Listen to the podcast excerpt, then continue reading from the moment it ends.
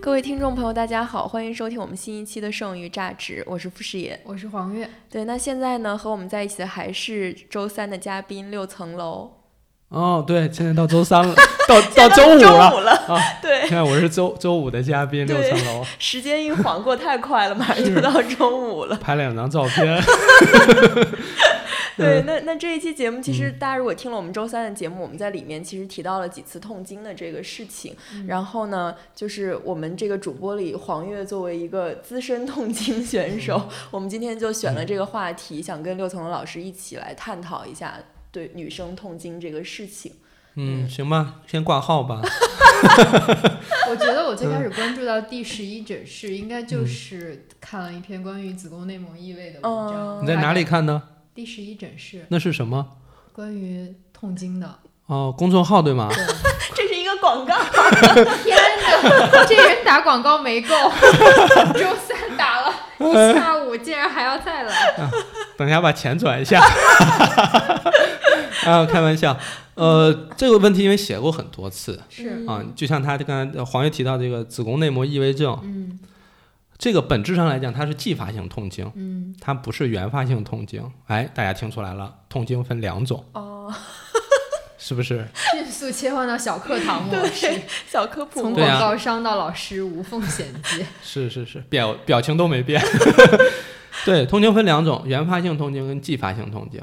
中间有个什么逻辑呢？就是只要你能找到痛经的原因，它就被归到继发性痛经里了；找不到原因的，都在原发性痛经里。嗯，明白这意思吗？不，其实不太明白。不太明白是吧？嗯比如说，子宫内膜异位症，嗯它是一种妇科病，它是什么呢？就是子宫内膜，它不是周期性的剥脱、生长这样的一个过程吗？它长到其他地方去，它也会按照身体的这种激素水平的影响，周期性的剥脱，然后生长。它要长在盆腔里，它也会在散在的某些小点儿上。这样去做这个过程，那这个过程相对也比较局限，空间很有限，但这流出很多血，它又流不出去，怎么办？就会压迫神经，就会挤到旁边的组织，然后就会疼。哦，所以继发性痛经有一部分原因是这样，它要长在卵巢上，就是卵巢的子宫内膜异位症，嗯又称为巧囊。知识点太多啊，大家有点密，大家拿本儿记一下吧。就这个也会引起通奸大，家还是去买书吧。对，不是我说的啊。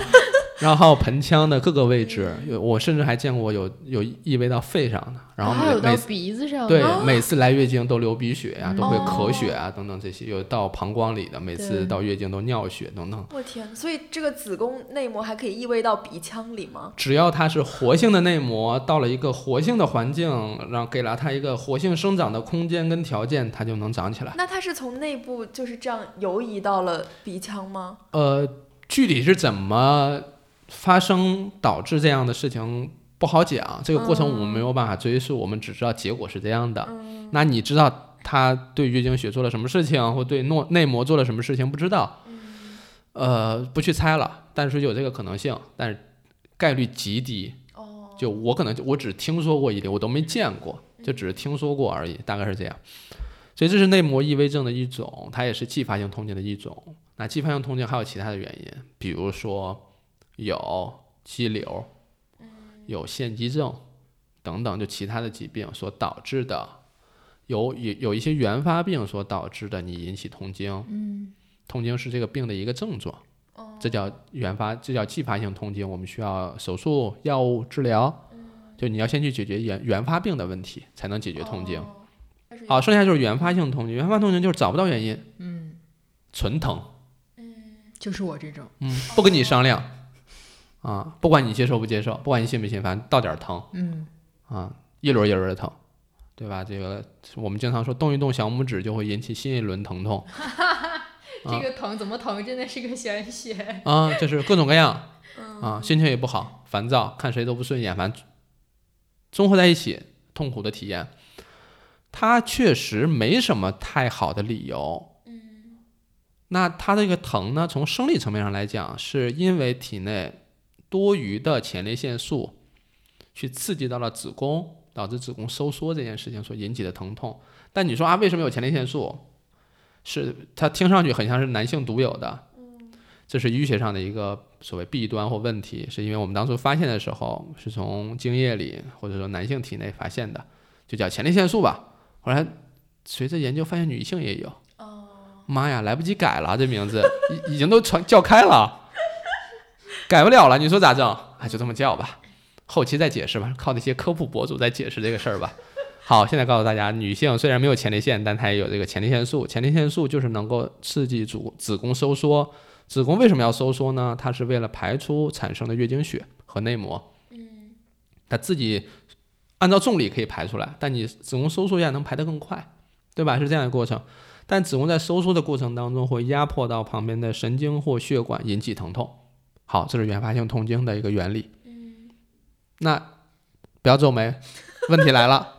请问，想要解决原发性痛经，从哪儿入手最好？前列腺素。哎，干得漂亮！前列腺一个和布洛芬相处了十五年的哎，对，已经把答案暴露出来了。解决前列腺素就是布洛芬这类解热镇痛类解热镇痛类药物，它呢可以抑制前列腺素的分泌。但是告诉你，已经分泌那些可管不了了，已经分泌那些就已经疼起来了，管不了了。吃了那个药，只能让它。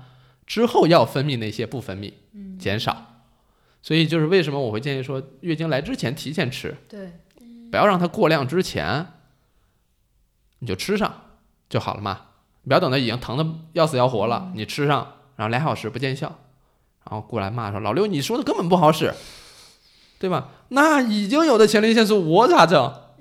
还有一个办法，就是热水袋，包括喝热水，它有什么作用呢？作用很有很有限，但是有促进血液循环、增加代谢，能够尽快把多出来的前列腺素代谢掉。哦，有点就是多喝热水的唯一的意义了。对，就因为你多喝热水，你还排尿呢嘛，就可以尽量给它排掉，但很有限。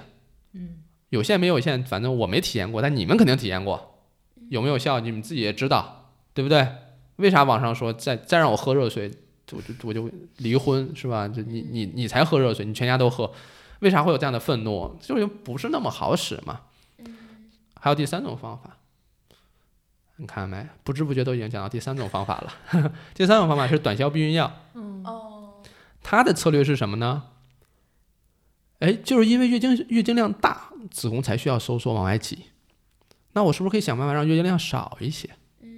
减少它。那这样是不是？子宫不用费那么大劲了，前列腺素也产生不用那么多，就会好一些吧，也能缓解一些疼痛。所以短效避孕药可以减少月经量，从而缓解原发性痛经。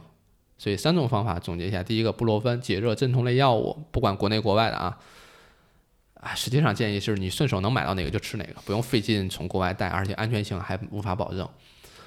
第二个，喝点热水，管点用，有限。第三个，短效避孕药，你既可以对吧？避达到避孕的效果，还能缓解你原发性痛经的痛苦，三种方法，嗯，讲完了，是不是？好的。我我最初对月经的印象就是痛，就是我从第一次开始就非常的痛。然后在高中的时候，我记得高三那个时候模拟考试就特意定在跟高考差不多同时，就是每个月的七八九三天模拟。然后我正好是那几天来月经，哇。而且我会，我有三次模拟考试，我有两次中途就痛的休克过去了。哇！就是眼前变白，然后醒来的时候就在医院。然后不是因为题太难吗？没有，我这种学霸是不怕题难的。是。然后我记得当时我的高中班主任是一个男，是一个男老师，然后他夫人也是一。也是学校的一个老师吧，然后他夫人没有没有，他夫人就偷偷给了他一个短效避孕药，让他转交给我。OK，然后因为那个时候在一个东北的学很偏远的学校，然后。就是当时就报警了，不，就你知道男老师都很少，就是他知道你是因为痛经，然后没有考完试，他都不会问候你这个事情，因为他觉得这个不方便讲。然后我记得有一天下课，我的班主任把我悄悄的喊到走廊，然后把一个瓶子塞到我手里，就像那个美剧里面贩毒的场景一样。然后我成 dealer 了，行。然后我打开就看那个瓶子的标签，他写的还是应该是一个药品名。当时，嗯。什么缺诺酮什么哦类似这种吧。对对对然后我我都没有懂，然后老我然后我的当时就摔地上主任 我的班主任就说说他老婆跟他讲说这个给黄月，然后吃掉之后，他可以防止他在呃高考的那个月、嗯然后痛经。告诉你怎么吃了吗？是整瓶吞服吗？不用开盖吗？我觉得我老师也不知道怎么吃，他只不过负责转交给我，而且我都没有什么反应，他羞得满脸通红，就哦转身走了。所以你当时并不知道那是短效避孕药是吗？我下面写着用途呢。哦哦，下面写着哦，哦对，但我但我当时确实不知道该怎么吃。嗯然后当时就我我我会回家回家拿给我爸妈，然后我爸就严厉拒绝我吃这个药，因为他觉得那个会伤害女生啊，是不拉不拉会导致。你内分泌失调啊 OK 什么的。对，那其实短效避孕药最后是会哎，哦，他还关心这个剧情呢，你先把剧情说完。就后来考试怎么样？最后就没有吃。我觉得因为高考那个月精神紧张，然后他自己就调搞推迟了。对对对所以就躲过一劫。啊这个我就悬悬着的心就放下来了。我说别高考也晕倒，其实那过去是没有人能处理好这个事儿的。嗯，所以有些我说的稍微，这算不算揭秘？就有些高中吧，全校发，给女生统一发，统一让大家吃。还有就不管你周期是什么时候，对，就是不管你什么时间，都给你往后推，推到后面去。然后就有家长就往教育局什么去告嘛，有这种，天反正这种也是乱象嘛。嗯，那就是短效避孕药对女性的身体是有伤害的吗？呃，因为短效避孕药现在已经发展了四五代了，嗯啊，到为什么它要一代一代去发展呢？目的就是让它效果更好，副作用更小，影响更小，让它的剂量更精准，对更多人适用，对吧？所以它放到四五代，其实现在已经技术非常成熟了。大家印象还停留在几十年前上来之后啊，雌孕激素，天哪，不把我搞胖就给我搞丑，要不就是我搞得各种紊乱。那那个时候了，现在已经进步了很多，基本上剂量非常非常低，刚好把在那个有效的边缘，嗯就再低就没效了，然后再高可能有害了，然后就刚好在那个有效的边，叫我们叫治疗窗口嘛。就在这个剂量下呢，其实大多数人正常规范的使用，你只要不是一次性吞一瓶儿，抱歉，没现在不是瓶了，都一板一板那种，只要你是规范用都没问题啊。我倒不是说说我站在这儿跟这些短效避孕药厂商去背书不重要，因为那么多厂家呢，无所谓。只要你规范用，我强调是规范用，别自己偷用乱用，最好按照说明书上面写的很清楚，你自己都有的都能买得到，就你要规范的使用，大概率是没问题的。而且这个是这个药之所以有的是 OTC 嘛，嗯，就是非处方药，为啥它能非处方？就因为它风险尽可能安全了，嗯尽可能有效、安全，而且操作方便简单，才能让你买得到，否则怎么可能让你碰得到？你想想看，对吧？所以这块儿大概率是没问题，但很多人说我怎么说服我妈？又到了说服的问题，你自己吃不就完了吗？真是的不，要告诉妈妈是吧？这连布洛芬都要说服妈妈，短效避孕药更要好。就是呀，聊聊聊聊天气什么不好吗？母女之间不聊聊点别的，就非要往这块聊。我也是从最开始我痛经，我妈妈就拿这个中药给我灌，然后灌到、把我灌到了反中医那一派上。真是母母女情深呀，也是，对吧？这 这，太太多这样的事情就没办法去解释，就别解释了吧。你自己高兴不高兴，舒服不舒服，你还用问别人？疼就是疼啊，对对不对？你还跟人说，哎，你看我这表情，你猜我疼不疼？就没必要猜闷儿了，就就直接该给自己解决自己的问题就好了。有一个 Not the Booker Prize 叫非布克奖，是嗯卫报的一个文学奖。嗯然后他今年关注到了一本书，讲的就是子宫内膜异位和痛经的问题。哦然后那个作者虚构吗？对一个小说。哦嗯然后那个作者就在书里面反反复复仔细描绘自己的那个痛，嗯然后并且发出了非常愤怒严厉的控诉，嗯就是因为很多人，就包括男性和不痛的女性是很难了解这一层痛的，嗯而且他觉得就是。呃，这个子宫内膜异位的治疗进展的如此缓慢，然后对痛经的控制如此的无力，反映了我们医学界对女性的一个忽视。嗯所以六层楼是哦这样吗？是这样，因为我之前也遇到这样的一个问题，他们会跟我说的是，说你是男性，你、嗯你跟你可能不懂同经。另外有人说是，就是你毕竟只是书本上的知识，嗯你可能很局限，不能真正的体会。我在微博上也说过好几次，虽然我突然变得严肃起来，就是因为这件事儿非常严肃。嗯，就是我们认识世界这件事情，很多事情不是必须要去经历、体验才可以，那个就叫体验而已。嗯，我要理解月经，我需要的是靠研究，去靠实验，去看真正临床的一些症状，我是要靠这些去认识的，或理解它，包括寻找解决方案，嗯，都是按照这样方向去解决的。虽然我前面说的很简单，好像甚至还有一些轻松诙谐，但其实这个是需要大量的临床实验研究才能得出来结论。它跟我体验不体验没有关系，就算我一个人体验过，又如何？我一个人也做不了样本啊，对吧？我一个人疼法是翻天覆地的疼，你是对吧？翻江倒海的疼，你呢又是那种默默的忍受的疼，这都不一样。那这有什么可说的呢？大家分享疼痛就是一个分享会而已，我们不是搞互助会的，我们要的是解决方案，要解决这些问题，是不是太直男了？有点有点直男男哈，这点有点直男。嗯对，但是所以说实话，我的专业和我的职业的功能就是用来解决问题的。嗯你说呵护不呵护也重要吧，但没那么重要了。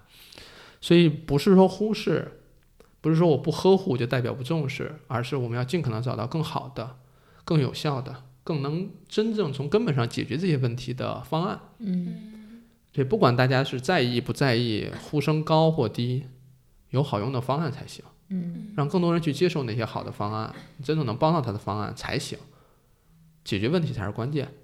但是过程当中能够有一些呵护，能够好好的把这事儿讲清楚，嗯，接受度更高，让更多人去传播出来，也是很好的事儿，也很重要了。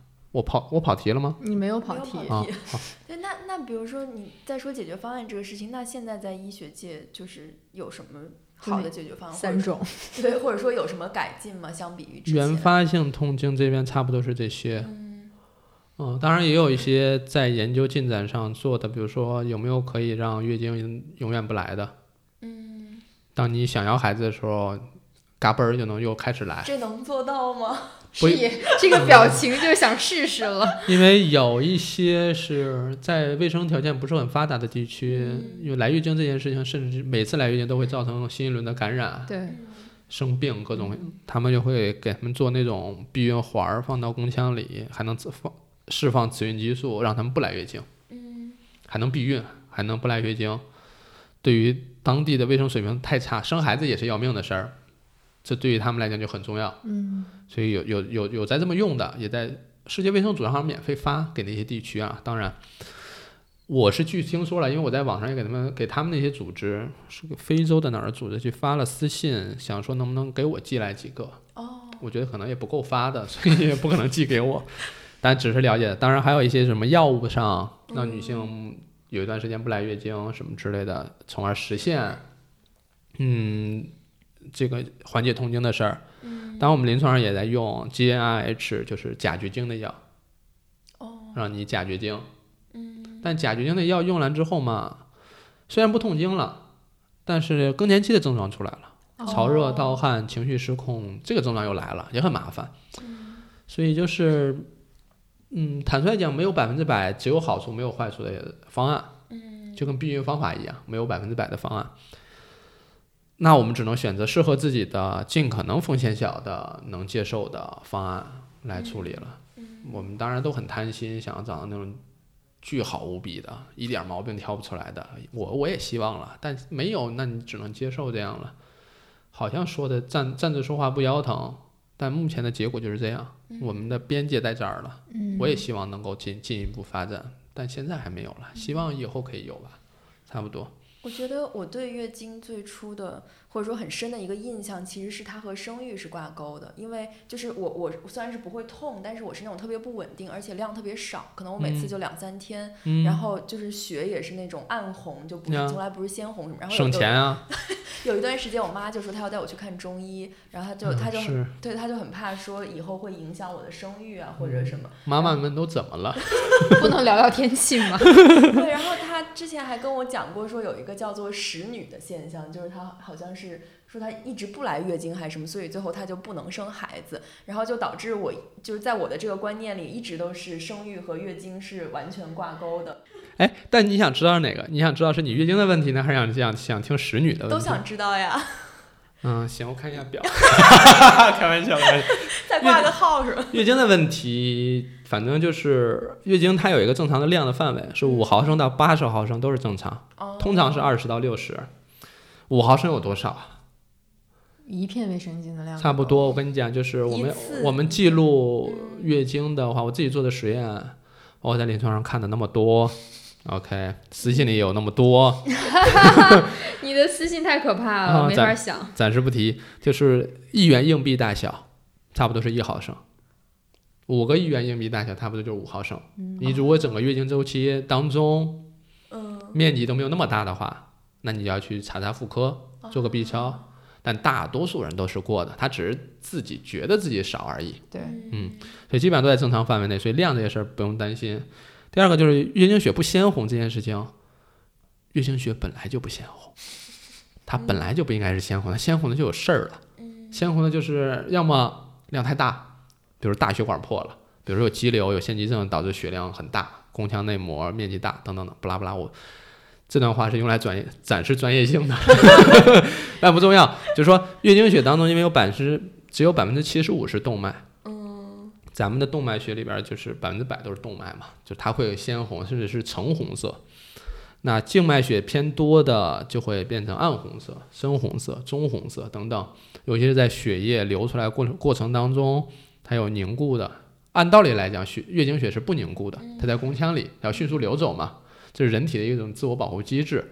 但有可能你躺在沙发上啊，躺半天，当你站起来的时候，血才缓慢的流出来。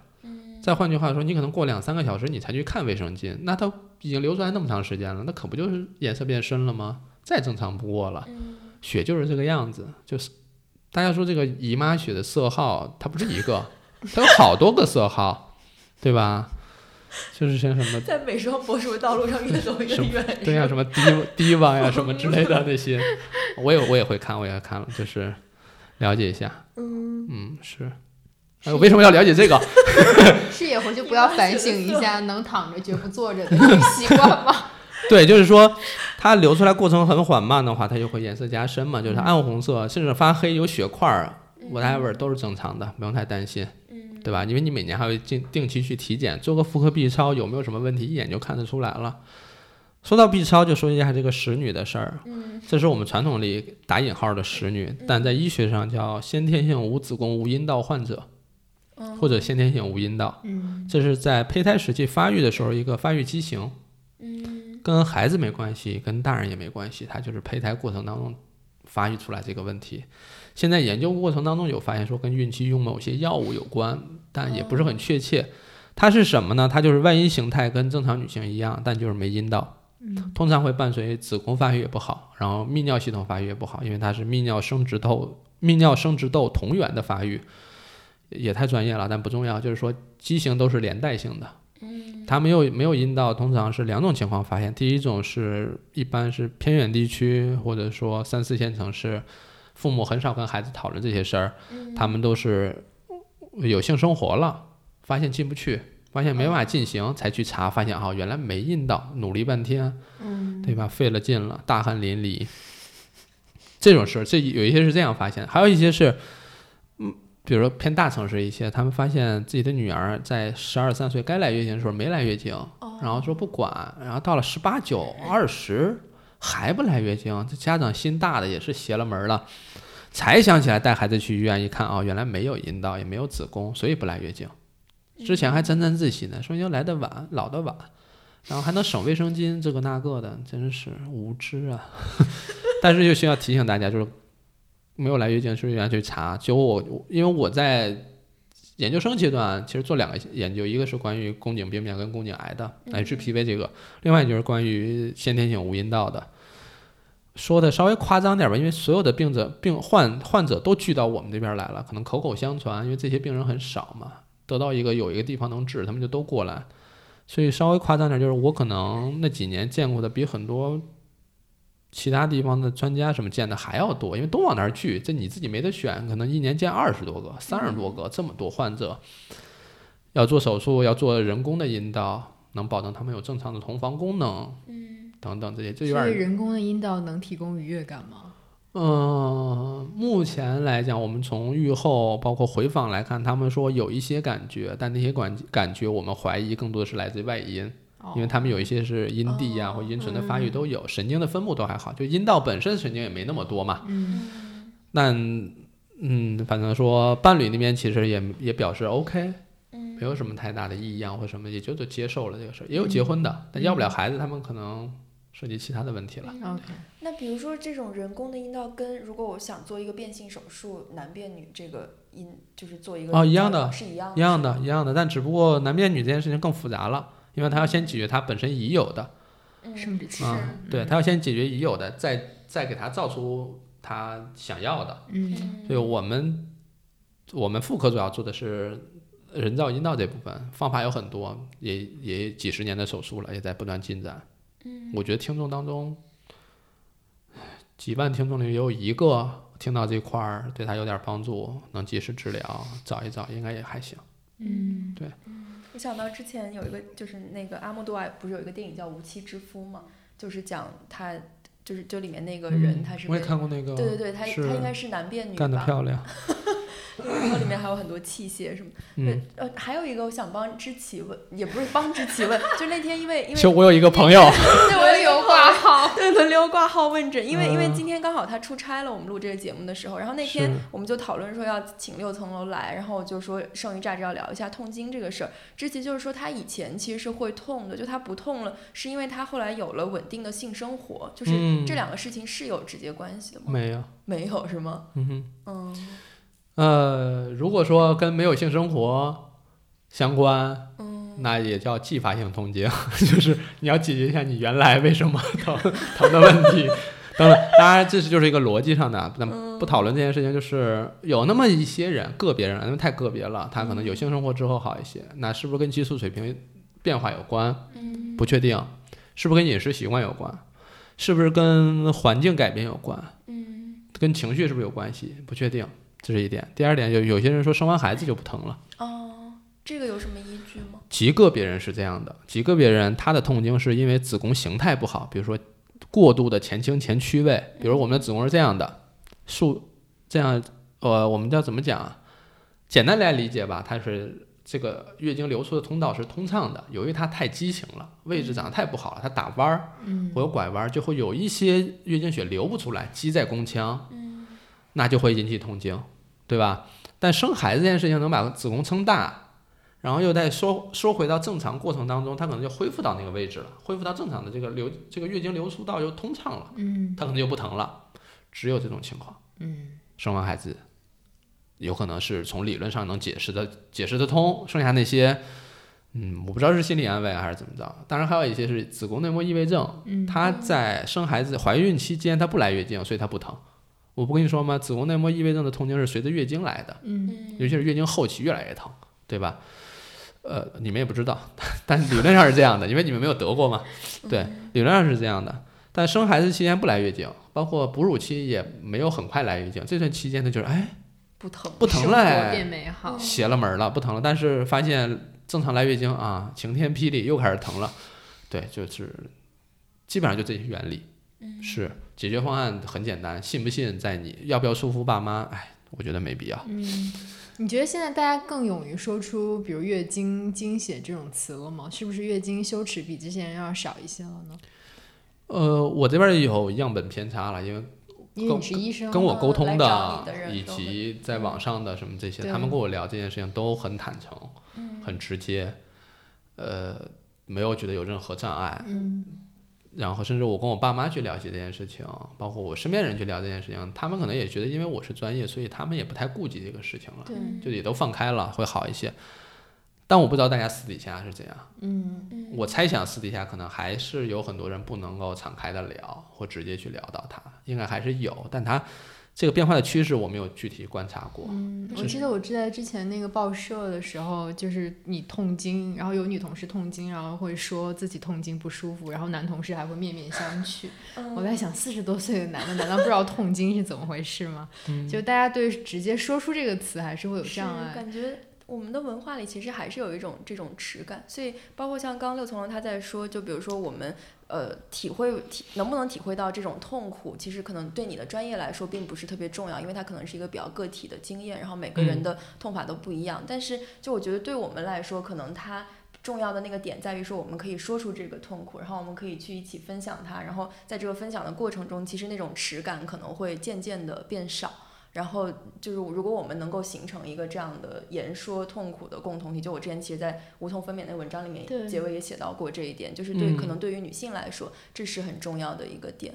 哎，好像很对，哎，就是嗯，耻感是一个嗯我们拒绝沟通或拒绝正视的一个原因了。嗯呃，如果说能克服这个，就会很好的沟通，这是也行。还有一些就是他可能不是耻感的问题，嗯，他会觉得这天生就应该如此。对，对，很多中国的女性不愿意吃药什么，她就觉得月经就应该扛，嗯，就像生以受孩子，苦为荣。对，因为我我妈就这么过来的，嗯，她告诉我她小时候就这么过来的，常态就是这样，他们理解的常态就是这个事儿。抱歉，不是。为什么国外的很多女孩吃布洛芬或者吃短效避孕药很早开始吃了？嗯。因为从他们的概念里，他妈小时候就没疼过，嗯，对，所以他也觉得我为什么应该疼？我为什么为什么要扛？你说到无痛分娩，也是一个国内外有很大差别。咱们是开到三指才给打，就你已经疼半天了才给打。国外是你只要觉得疼了你就能打，嗯，为啥有这个差别？就是我们真的有条件可以不去忍受疼了。对，我觉得不疼真的是一个权利的问题。啊，难道不疼不能是作为常态吗？对对，真惊了，就他们会觉得我没事忍一忍，我我扛得住，我坚强。为什么不用你坚强？对。而有且他们觉得能越能忍越坚强，就是这个母亲越伟大，就她跟道德绑在了一起。对对对，确实有这个。这有点太可怕。了。嗯那有点太可怕了，就说我没有用无痛分娩，所以我是个伟大的母亲。我的天呐，我就想要骂街，抱歉，我忍住了。说到这个中西差异，我还有一个问题，就比如说像，就我以前大学在韩国交换过，然后我室友是一个日本女生，然后她来哦，好复杂，我看啊，韩国，然后是日本女生然后，然后她来，她来月经期间，她就是照照蹦、照跳、照跑，啊然后他就去打网球啊，啊然后也吃冷的东西啊什么。但是是，就比如说我从小就被教育说，你来月经前，你最好不要有剧烈的运动然后也不要喝冷的，最好也不要吃辣的。然后好像还有的说法是连头也不要洗，就是会六层楼老师又绝望，就是就是会进进冷风会着凉什么。这个这个有依据吗？嗯，呃，我想想看，是从韩国还是日本？从哪开始说啊？知识太多，从那些所谓的月经禁忌，嗯，对？吧？所谓月经禁忌地方，月经禁忌很有趣。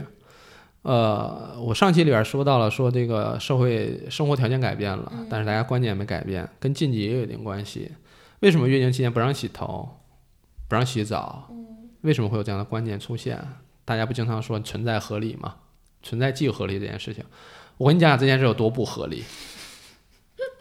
过去卫生条件不好，嗯连水的清洁都做不到呗？为什么在解放初期要鼓励大家要喝开水什么之类的？大海报上写喝开水这件事情，就是因为水体不干净嘛。嗯在保无法保证水体干净的情况下，过去保暖这件事情也是个费劲的事儿。大家对于寒冷的恐惧延续了几代人，甚至几千年，对吧？一个是冷，一个是水体不干净。好，我告诉你，往前推一百年，月经期间你想洗头，没有热水，然后呢水又不干净，洗完又不能保暖，你说你冬天要洗头吗？有人冒放这个放肆的去洗了一次，死了。然后，然后，然后完蛋了。那这个部落不是不是这个部落，这个村子是这个村子是不是应该记下来说哦，不能月经期间洗头哦？嗯洗头这个可能是对神明不太尊敬，对吧？所以这不行，不要洗了。大家记一下，在在这个家谱上写，月经期间不要洗头。不知道在哪儿洗吧，反正就是写上了，是吧？月经期间不能洗头。然后又又有一个大胆儿的来了，说我不仅要洗头，我还要洗澡。惊了，去河里洗，然后洗完之后上来也没法保暖呀。那时候哪有这种又软又又又又好的大浴巾也没有，怎么办？就胡乱弄一弄就出来了，然后发现又感染又这个那个的，完蛋，不让洗澡，邪门了吧？传到现在还是这样。然后他们解释什么？月经期间不要洗头，也不要洗澡，是因为你这样洗了月经会减少，嗯，对不对？然后会头疼等等这些。